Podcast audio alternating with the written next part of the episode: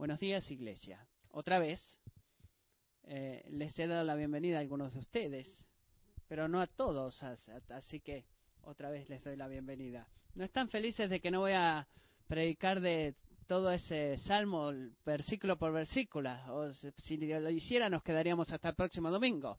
Ahora estamos en el año 2016. Eh, una, un breve resumen del año 2015, el cual fue un hermoso año en un sentido. Uno de los tiempos más hermosos del año 2015 fue eh, la Nochebuena, aunque no lo crean.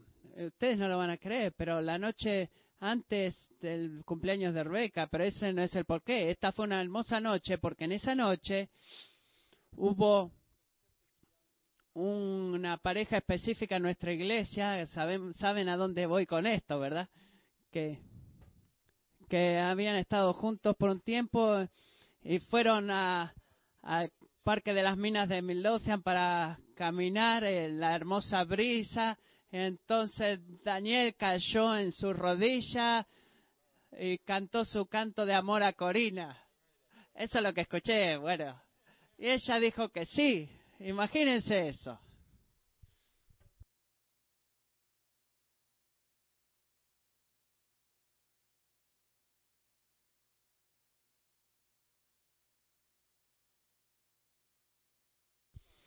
Estamos agradecidos por esa pareja como parte de nuestra iglesia. Están parados al fondo porque los dos están sirviendo en el ministerio de King's Kids en esta mañana. Esos son quienes son, son parte de nuestra comunidad, aman esta iglesia sirven en esta iglesia y los amamos y oramos a Dios grandes bendiciones sobre su tiempo de eh, pareja comprometida y el matrimonio está por venir. Los amamos, amigos.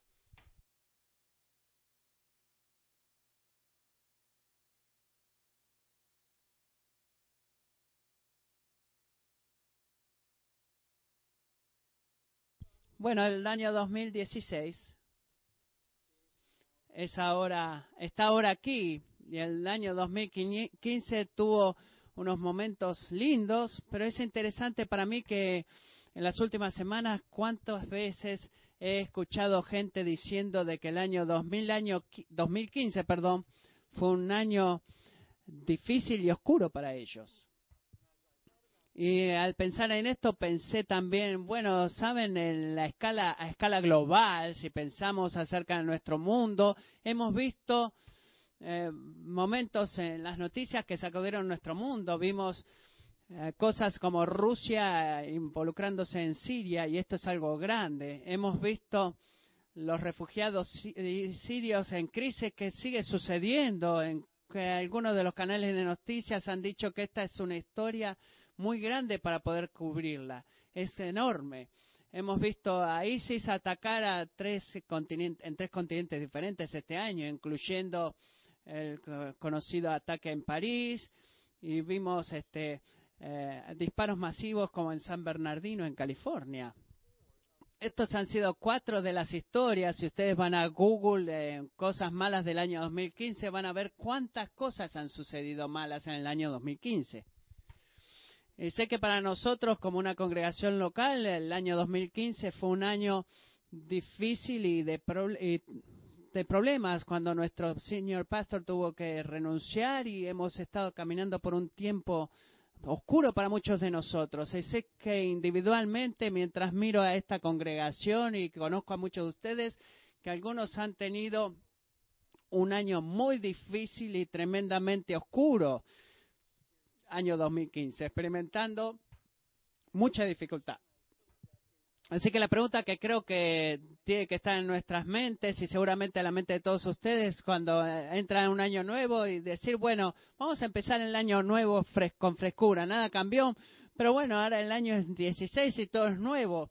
Así que quizás ustedes tengan la misma pregunta que tengo yo. ¿Cómo vamos a hacer o tengo alguna esperanza de que el año 2016 sea un año mejor, más fácil de transitar, con menos confrontación, menos dramático, menos doloroso de lo que fue el año 2015. La respuesta corta a esta pregunta es no, no tenemos la certeza, no tenemos esa esperanza. No hay una promesa aquí y tú no vas a escuchar una promesa de parte mía que tenemos esperanza de que el año 2016 va a ser más fácil, más alegre, más eh, tipo cuento de hadas de lo que lo fue el año 2015. Pero sí tenemos esperanza en esta mañana y nuestra esperanza no está en el cambio de las circunstancias, de que la vida sea más fácil para nosotros en el año 2016 de lo que lo fue en el año 2015. No, nuestro cambio o la esperanza que tenemos no está en el cambio, sino que la esperanza que tenemos es en la fidelidad de Dios, quien va a estar con nosotros en el año 2016. Eso es lo que podemos esperar y sabemos que cualquier cosa que Él soberanamente planea para nosotros para el año 2016, Él nos va a dar la fuerza para permanecer firmes debido a su fidelidad. Así que no tenemos esperanza para un cambio, pero tenemos esperanza por su fidelidad en el año 2016. Así que espero que ustedes puedan ver conmigo, mientras analizamos esta escritura de esta mañana, que su eh, fidelidad pasada permanece en nosotros y pone una fe y una fe para la fidelidad futura. Y eso es lo que queremos contemplar en esta mañana, cuando miremos el Salmo 18. Miren el Salmo 18, que es un salmo en la Biblia que está dos veces. No está impreso de, en forma errada, pero segundo de Samuel, capítulo 22, es de vuelta, es el Salmo 18. Nos da un tipo de idea de que este es un salmo importante para nosotros poder ver. Y vamos a estar viendo tres puntos principales en ese salmo fidelidad pasada revelada, fidelidad futura prometida y una respuesta solicitada. Si alguna vez quieres ver la fidelidad de Dios cuando tú lees la Biblia, ve a leer los salmos. Los salmos están completamente llenos de Dios mostrándonos su fidelidad en la vida de los hombres que escribieron estos salmos. Y esta mañana, mientras contemplamos el Salmo 18 principalmente, porque vamos a estar yendo a otros lugares también de la Biblia, pero mientras principalmente veamos el Salmo 18, vamos a estar viendo en una de las instancias en donde Dios específicamente demostró su fidelidad en la vida de David. Y vamos a ver qué fiel ha sido Dios con él y lo, que, eso debería significar para nosotros mientras nos muestra que el mismo Dios que ha sido fiel con David es el mismo Dios que nos ama. Y el Dios al cual nosotros amamos es el mismo Dios que va a ser fiel para nosotros en nuestras vidas. Eh, me alegra ver de que Bab leyó la introducción. La introducción a este salmo es significativa porque crea el contexto del salmo. Dice Salmo de David, siervo del Señor, el cual dirigió al Señor las palabras de este cántico el día que el Señor lo libró de la mano de todos sus enemigos y de la mano de Saúl. Crea el contexto para nosotros. Este salmo no fue solamente simplemente escrito eh, de que David estaba sentado bajo un árbol eh, en una mañana con brisa y pensó, bueno, tengo que escribir un salmo. No, este salmo fue específico. Dios dijo, eh, David dijo, perdón, Dios escribo este salmo como una canción por lo que tú has hecho por mí, tú me has rescatado de mis enemigos y de Saúl, y por eso voy a escribir este salmo a ti. Cuando miramos el versículo 3, miren conmigo el versículo 3. Lo que vemos en el versículo 3 es como una eh, un resumen de todo el Salmo. El Salmo es como una revisión rápida de todo el Salmo. En el verso 3 él dice, invoco al Señor, que es digno de ser alabado, y soy salvo de mis enemigos. Esa es la versión corta de todo este Salmo. Así que lo que vemos en este Salmo es que Dios, eh, perdón, David clama al Señor lo que vemos luego en este salmo de que hay una razón por la que clama debido a sus muchos problemas. Y vemos también que el Señor es fiel y lo salva a David de sus problemas. Debemos tener una, algo en claro aquí. Podemos leer esa sola línea y podemos tener como una imagen en nuestras mentes de esto, de que David se levantó a la noche y a la mañana y se dio cuenta de que tenía algunos enemigos y clamó al Señor y le pidió a Dios que lo rescate. Y sucedió así. Y, pero en verdad no es así como sucedió. David, como nosotros, ha tenido dificultades que permanecieron mucho tiempo. Y los enemigos que habrían sido liberados acá habían sido enemigos de él por años, cuando el Señor lo liberó a él. Así que cuando avanzamos en los versículos 4 al 6, podemos ver nuevamente los problemas de David. Los enemigos que quería, de los cuales él quería ser liberado. El versículo 4 dice, los lazos de la muerte me cercaron. Los lazos, o como segundo de Samuel dice, los caminos de destrucción me han rodeado, me cercaron. Y los torrentes de iniquidad me atemorizaron, me atemorizaron. Los lazos del Seol me rodearon. David estaba familiarizado con los grandes problemas. Eso se le presentaba en su rostro.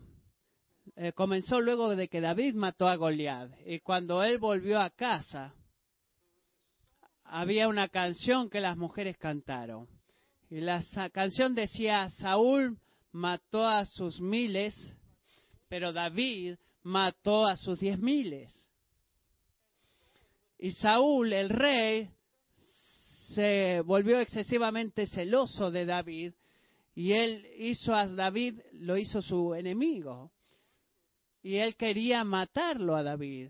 Así que David tuvo que huir de su rey y eh, convertirse en un fugitivo, convertirse en un nómada. Y por años él tuvo que huir del rey y tuvo que huir de los hombres que querían matarlo, viviendo en cuevas, siempre escapando, siempre preguntándose cuándo me van a encontrar, cuándo me van a, ver y me van a llevar y me van a matar. Así que lo que lo que estaba sacudiéndose en su rostro era la muerte, se le presentaba continuamente en su rostro. Y lo vemos eso cuando vemos el versículo 4, dice, los lazos de la muerte me cercaron y los torrentes de iniquidad me atemorizaron. Los lazos del Seol me rodearon. Las redes de la muerte surgieron ante mí. David veía la muerte en su rostro por años, día tras día, siempre preguntándose cuándo lo iban a encontrar, cuándo lo iban a matar. Lógico que podemos asumir de que hubo muchos eh, temas asociados con esta dificultad de que David tuvo que enfrentar mientras él huía. Y como fugitivo, él no podía vivir con su comunidad, con su pueblo o con la gente que él vivió siempre. Él seguramente sufrió gran soledad. Él fue rechazado por el rey Saúl, el rey al cual él fue tan fiel. Y él sufrió eso. Él sufrió la pérdida de relaciones y amistades. Él era débil y por años él estuvo huyendo sufriendo muchas calamidades y tenía miedo y temía por la muerte en todo momento. David estaba familiarizado con el sufrimiento. Qué hermoso que es poder ver la respuesta de David eh, bajo el peso de un sufrimiento inmenso que él estaba padeciendo cuando miramos el versículo 6. David dijo, en mi angustia invoqué al Señor y clamé a mi Dios. Qué increíble versículo es este. Qué hermoso ejemplo que ha puesto David para nosotros, incluso ah, para nuestros días. Lo que David está diciendo aquí es que, cuando sentí todo este peso del sufrimiento, lo que él no hizo fue ir a sus amigos y pedirle ayuda a sus amigas que estaban con él o a la gente que estaba con él y comenzar a quejarse con ellos. Oh, ustedes saben, Saúl es un hombre tan malo, siempre trata de atraparme. Él no eh, se volvió melancólico quejándose con sus amigos y sus familiares. Él no se volvió una víctima, siempre diciendo, oh, pobrecito de mí. eh, si Saúl se alejara, todo estaría mejor para mí, si Saúl me dejara tranquilo. Pero no, lo que hizo él es este, lo que en lugar de quejarse fue clamar al Señor. Invocó al Señor y clamó por ayuda, por ayuda para recibir del Señor. Y puedo verlo a él diciendo, Señor, estoy siendo perseguido, siempre estoy huyendo cada noche cuando pongo mi, cabeza sobre la almohada, no sé si me voy a levantar con un ejército este, sobre mi cara, juzgándome y tratando de matarme y destruirme. Señor, ¿podrías ayudarme, por favor? Clamo a ti, sé que tú puedes hacer esto, pero te pido si puedes hacer esto. Clamar al Señor por ayuda. Así que David clamó al Señor por ayuda y no se quejó con sus amigos por ayuda porque él sabía, él conocía al Señor, perdón. Y él conocía la fidelidad del Señor y él conocía de que su única esperanza estaba en el Señor. Él sabía que quejándose con sus amigos no iba a lograr nada, pero que clamando al Señor, el hacedor del cielo y de la tierra, él sabía la fidelidad del Dios al cual él servía. Y lógicamente hemos visto la fidelidad de Dios en David. En la segunda parte del versículo 6. Dice, desde su templo oyó mi voz y mi clamor delante de él llegó a sus oídos. Qué gracia que Dios haya escuchado el clamor de David. Esta próxima sección, versículos 7 al 19, Amo leerlas y la he leído varias veces en esta semana porque nos muestra a Dios en acción luchando por David. Es algo increíble eh, cuando tú ves que clamas al Señor y ve y lees estos versículos y dice, Señor, ¿harías esto por mí? Miren algunas de las palabras que él usó. Dice, Dios hizo los cielos y descendió. Descendió rápidamente y bajó en una carroza. El más alto de su voz hizo que las piedras se movieran y, hizo fuego. Él mandó sus flechas y los mató y los dispersó y muchos relámpagos y los confundió. Entonces, desde lo alto descendió y me tomó, me sacó de muchas aguas, me libró del poder, mi poderoso enemigo. Y leo del versículo 17 que dice, me libró de mi poderoso enemigo y de los que me aborrecían, pues eran más fuertes que yo. Se enfrentaron a mí el día de mi infortunio, pero el Señor fue mi sostén. También me sacó a un lugar espacioso, me rescató porque se complació en mí. Amo eso, amo de que David pueda ver, de que, que pueda decir, Él me rescató porque se deleitó en mí. ¿Puedes ver la fidelidad de Dios aquí, iglesia? Cómo Él ha actuado a favor de David. David clamó a Él y vemos toda esta sección de cómo Dios actuó al favor de David. El maravilloso Dios, un glorioso Dios actuando a favor de David y le salvó de sus enemigos, los cuales eran muy poderosos para él, pero no eran muy poderosos para su Dios. Sé que muchos de ustedes en esta mañana tienen historias similares a la de David. Y si abrimos el micrófono ahora para que la gente pudiera ponerse en línea y contarnos cómo Dios ha sido fieles con ustedes, de que habría muchas historias similares a la que estamos leyendo ahora. Historias acerca de cómo David ha restaurado relaciones quebrantadas que ustedes no sabían que alguna vez se podían restaurar.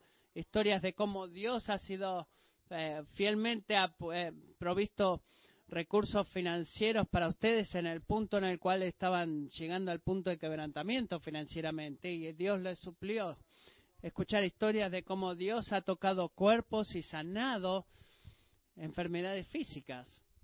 Y habría muchas historias también acerca de cómo Dios te ha sostenido de los momentos, en los momentos más difíciles y oscuros de tu vida.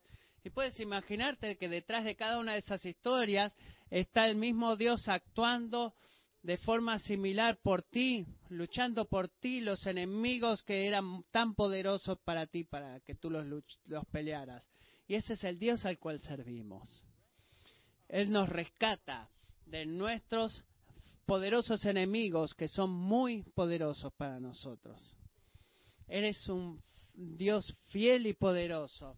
Pero iglesia, en esta mañana escucha de que la más grande historia de la eh, fidelidad pasada de Dios no es como Él rescató a David de sus enemigos y no es de cómo Él ha, nos ha ayudado proveyendo para nosotros o sosteniéndonos. La historia más maravillosa, más poderosa, la eh, evidencia más poderosa de la fidelidad de Dios a nosotros es la historia de su Hijo muriendo en la cruz por, y, por, por ti perdón, y por mí. El Evangelio es la prueba más grande de la fidelidad de Dios para nosotros. ¿Ven? Es mucho más significativo que salvar a David de sus enemigos. Es Dios salvándote a ti y a mí de la ira de un santo Dios y de la condenación eterna. La Biblia dice de que nosotros somos todos pecadores y que, y que no podemos disfrutar de la gloria de Dios significa que como pecadores no somos merecedores, merecedores, perdón, de estar delante de Dios porque Él es santo. Significa que Él está, Él, no, él es libre de pecado, Él nunca ha pecado y nunca va a pecar y Él no puede tolerar el pecado y por eso si nosotros representamos el pecado no podemos acercarnos a Él porque Él no puede tolerar eso.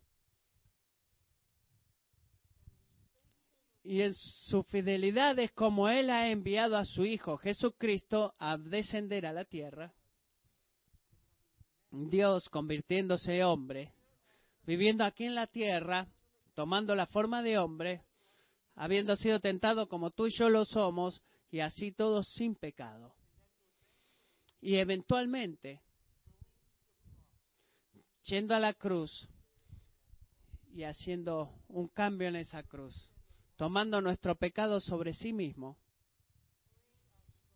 liberándonos de la culpa de ese pecado y dándonos su justicia para que nosotros podamos acercarnos a Dios, no como pecadores, sino como justos. Esa es la fidelidad de Dios, amigos. Puedes imaginarte que Jesús se ofreció a sí mismo Escucha estas palabras, iglesia. Él se ofreció a sí mismo como rescate por nosotros. Él se entregó a sí mismo para que nosotros no tengamos que permanecer culpables delante de un Dios, un juez santo. Si tú no has, no te has arrepentido de tu pecado, si tú no has seguido a Jesucristo como tu Señor, quiero decirte en esta mañana que tú sigues viviendo como David vivió, como un fugitivo delante de Dios. Tú vives como un hombre o una mujer eh, que está huyendo.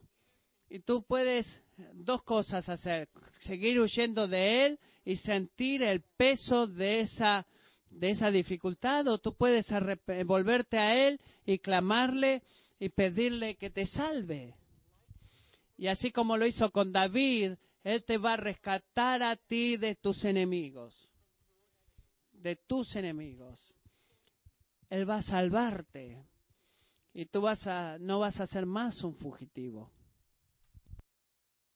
La fidelidad de Dios está disponible para nosotros el día de hoy. Si tú no has seguido a Cristo, te pido que clames a Él, pidiéndole a Él que te rescate.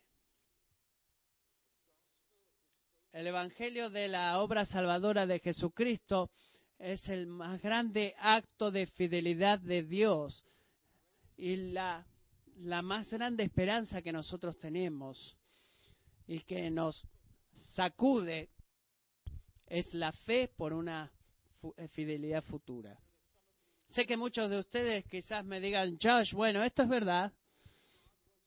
Dios ha sido fiel con David y si pienso, miro hacia atrás, puedo pensar en tiempos en los cuales ha sido fiel conmigo quizás, pero tú no tienes idea en esta mañana de, de la profundidad y severidad de, mi, de mis problemas.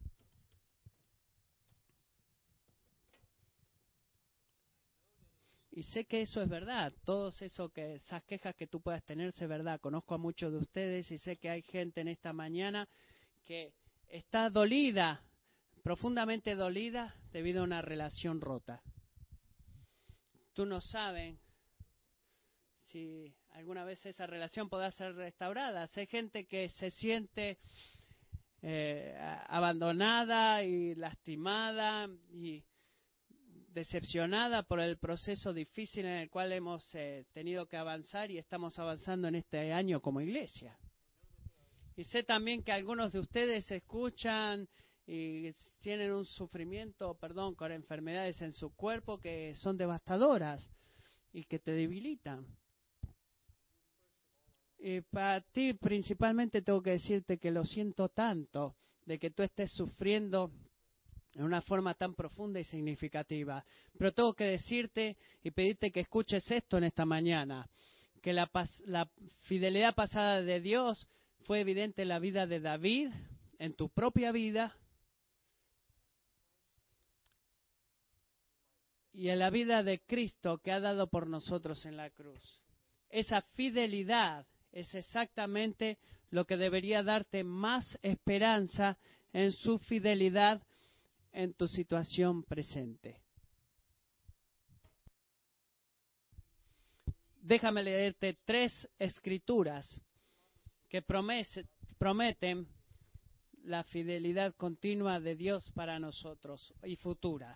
Lamentaciones 3, 22 y 23 dice que las misericordias del Señor jamás terminan, pues nunca fallan sus bondades. Son son nuevas cada mañana. Grande es tu fidelidad. Salmo 119, 90 dice, tu fidelidad permanece por todas las generaciones. Y Salmo 117, versículo 2 dice, porque grande es su misericordia para con nosotros y la fidelidad del Señor, la fidelidad del Señor es eterna. ¿Saben lo que significa para siempre? Significa para siempre. Significa ahora. Ahora y ahora es parte del para siempre. El 2016 va a ser parte del para siempre. Así que cuando tú te levantes mañana a la mañana, la fidelidad y la misericordia del Señor van a ser nuevas y disponibles ahí para ayudarte. Y el miércoles y el jueves y la próxima semana y el mes que viene y el año que viene y cada día de nuestras vidas la fidelidad de nuestro Señor va a estar ahí, nueva y fresca para ayudarnos. Y podemos esperar en eso para el año 2016, porque Él ha prometido eso. ¿Significa eso que el año 2016 va a ser oh, todo color de rosas? No, perdón, pero no va a ser así. Pero cuando miremos hacia atrás, cuando miramos atrás, perdón, y vemos su fidelidad, sabemos que Él va a ser fiel otra vez. Así que, eh, ¿cuál es nuestra parte en esto? Es simplemente, usualmente lo que queremos saber, bueno, tengo que hacer algo, ¿verdad? Hay mucho para mí para hacer, para que Dios pueda estar feliz conmigo y Él pueda ser fiel conmigo. Bueno, podemos hacer lo que hizo David. Podemos clamar al Señor y pedirle ayuda. Esa es la mejor cosa que podemos hacer como iglesia en este año podemos llamar al Señor y clamarle y pidiéndole ayuda. Y vamos a hacer eso como iglesia y te motivo a hacer eso individualmente también. Y saber que Él puede sostenernos y Él puede vencer a nuestros enemigos que son muy, muy poderosos para nosotros en el año 2016. Clamamos a, un Dios poderoso. Miren conmigo si quieren el versículo 2 cómo Dios, perdón, David describe a Dios. Él dice, el Señor es mi roca. Una roca es un lugar sólido en donde permanecer, que no se mueve, sino que está firme, no se hunde, este, permanece firme, seguro. Él es mi baluarte. Baluarte es una persona o cosa que proporciona defensa y apoyo a algo o a alguien. Dice que Él es mi libertador, quiere decir que Él es mi salvador, Él me rescata, Él es mi refugio, es un cobijo, en lugar de cobijo o santuario, Él es mi escudo, me protege de las flechas y de las eh, flechas con fuego. Él es el poder de mi salvación. Quiere decir dos significados. Primero, que pulveriza a los enemigos o me pone en las cumbres de las montañas donde estoy seguro. Y después dice que es inexpugnable, que es un lugar que ha sido fortificado de tal manera que nos protege de atajes. Y eso es lo que es Dios para nosotros. Eso es lo que Dios va a hacer para nosotros en el año 2016.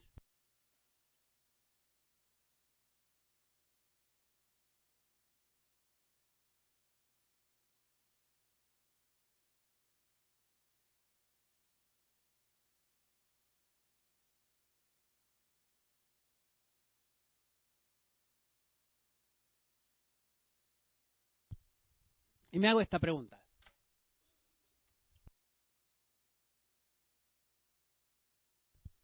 ¿Será que tengo toser yo también?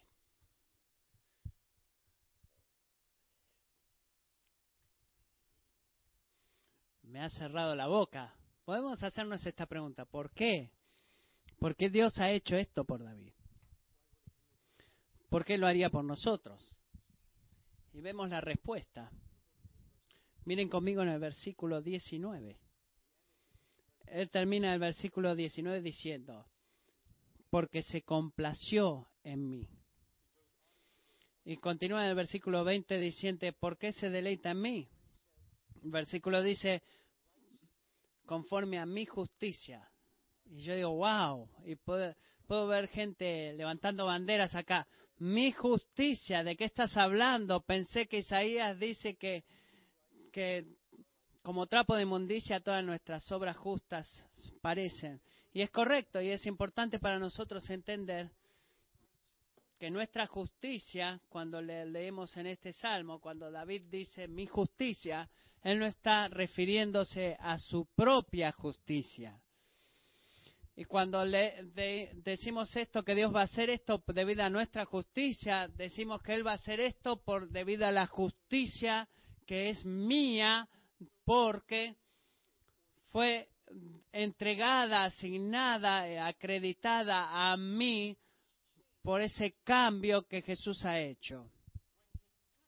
Cuando Él tomó mi pecado y me dio su justicia, y es ahí, y ese es el por qué Dios va a hacer esto por mí, debido a mi justicia, mi justicia acreditada o impuesta. Dios va a ser nuestra roca y nuestra, nuestro baluarte, nuestro libertador, nuestro refugio, nuestro escudo, el poder de mi salvación, inexpugnable, debido a la justicia de Cristo que nos pertenece. Eso no va a cambiar en el año 2016. Nuestra justicia, debido a Cristo, va a permanecer igual y es por eso que podemos esperar en ella. La fidelidad de Dios en la vida de David requiere o solicita una respuesta de parte de David. Por supuesto, todo este salmo es en respuesta a eso, como lo hemos visto en la introducción. El salmo fue escrito porque Dios salvó a David de sus enemigos. Pero vemos en este salmo dos lugares. Versículo 3, él dice, invocó al Señor que es digno de ser alabado. Y también dice en el versículo 49, por tanto te daré gracias, oh Señor, entre las naciones, y cantaré alabanzas a tu nombre. Dice, por tanto, dice, por, por lo que tú has hecho, Señor, debido a esto, quiero cantarte alabanzas a las naciones. Y quiero alabarte, Señor, quiero adorarte. Este es el resultado, esta es la respuesta que la fidelidad de Dios solicitó en David. Y vemos que su pasada fidelidad no solamente nos da esperanza y fe y, y fe futura, pero también que nos mueve en nosotros una respuesta a su fidelidad, principalmente adoración y como nuestro Dios y nuestro Señor. Pero amigos, debemos estar en claro en esto, que cuando adoramos a Dios no solamente lo adoramos cuando Él hace cosas por nosotros. Verdaderamente ese no es el por qué alguna vez lo adoramos. No lo adoramos porque Él hace, sino porque Él es, es que lo adoramos. Así que adoramos al Dios. Déjame tomarme un minuto para contarte cómo es nuestro Dios.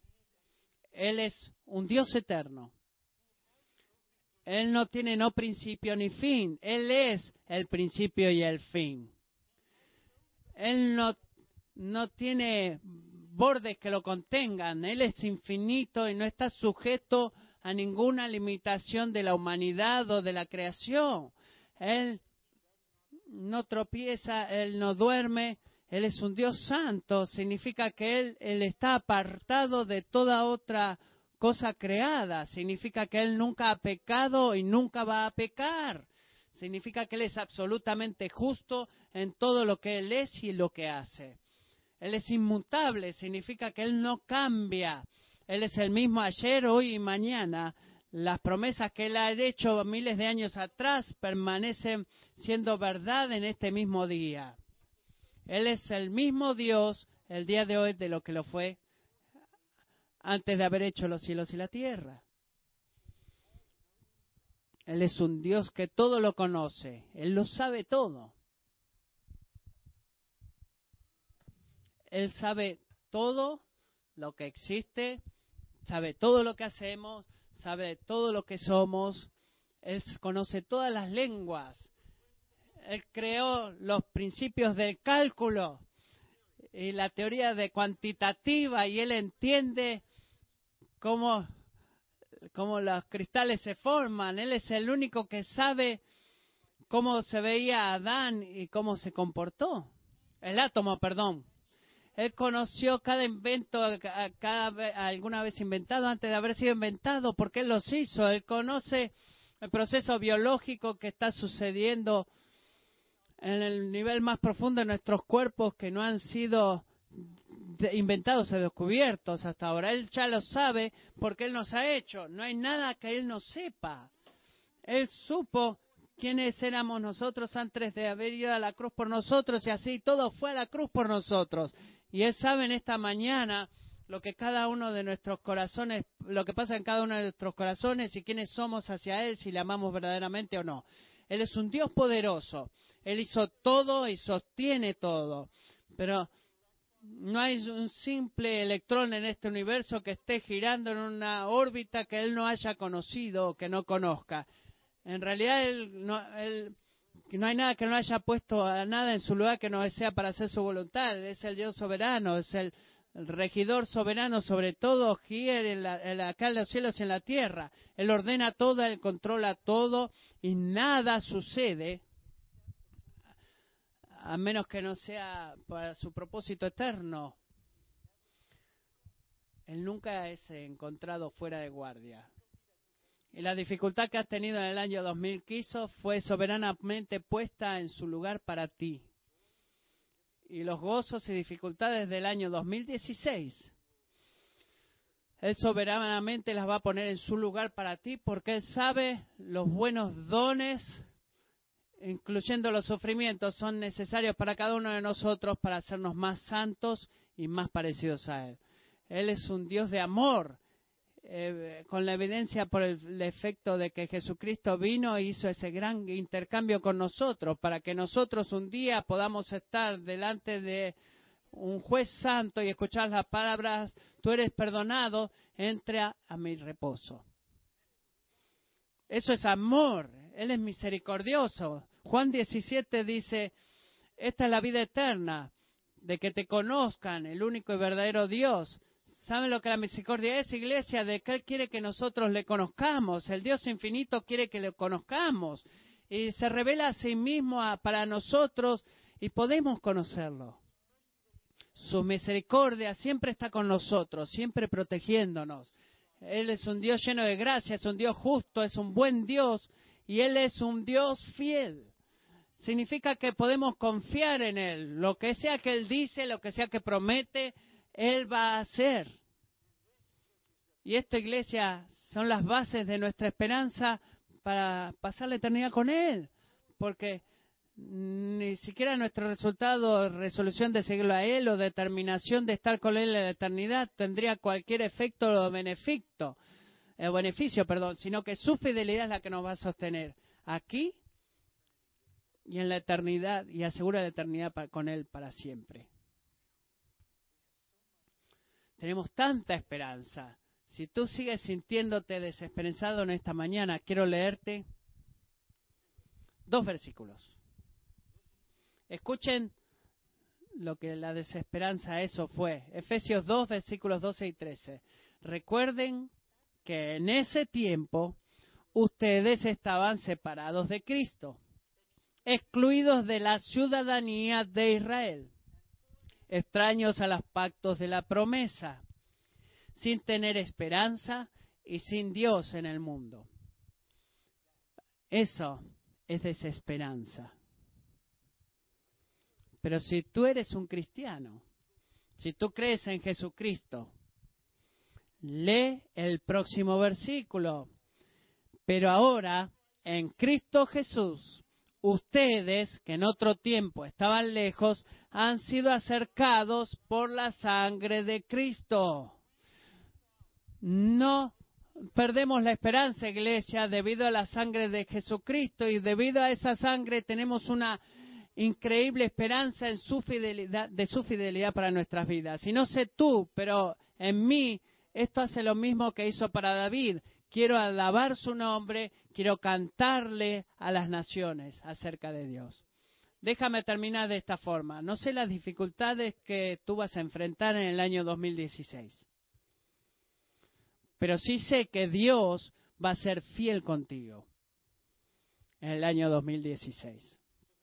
Así que quizás deberíamos cambiar la pregunta que hice en el principio. Hice la pregunta, ¿tenemos alguna esperanza para un mejor año, menos doloroso, más alegre, menos dramático del año 2016? Y rápidamente contestamos no.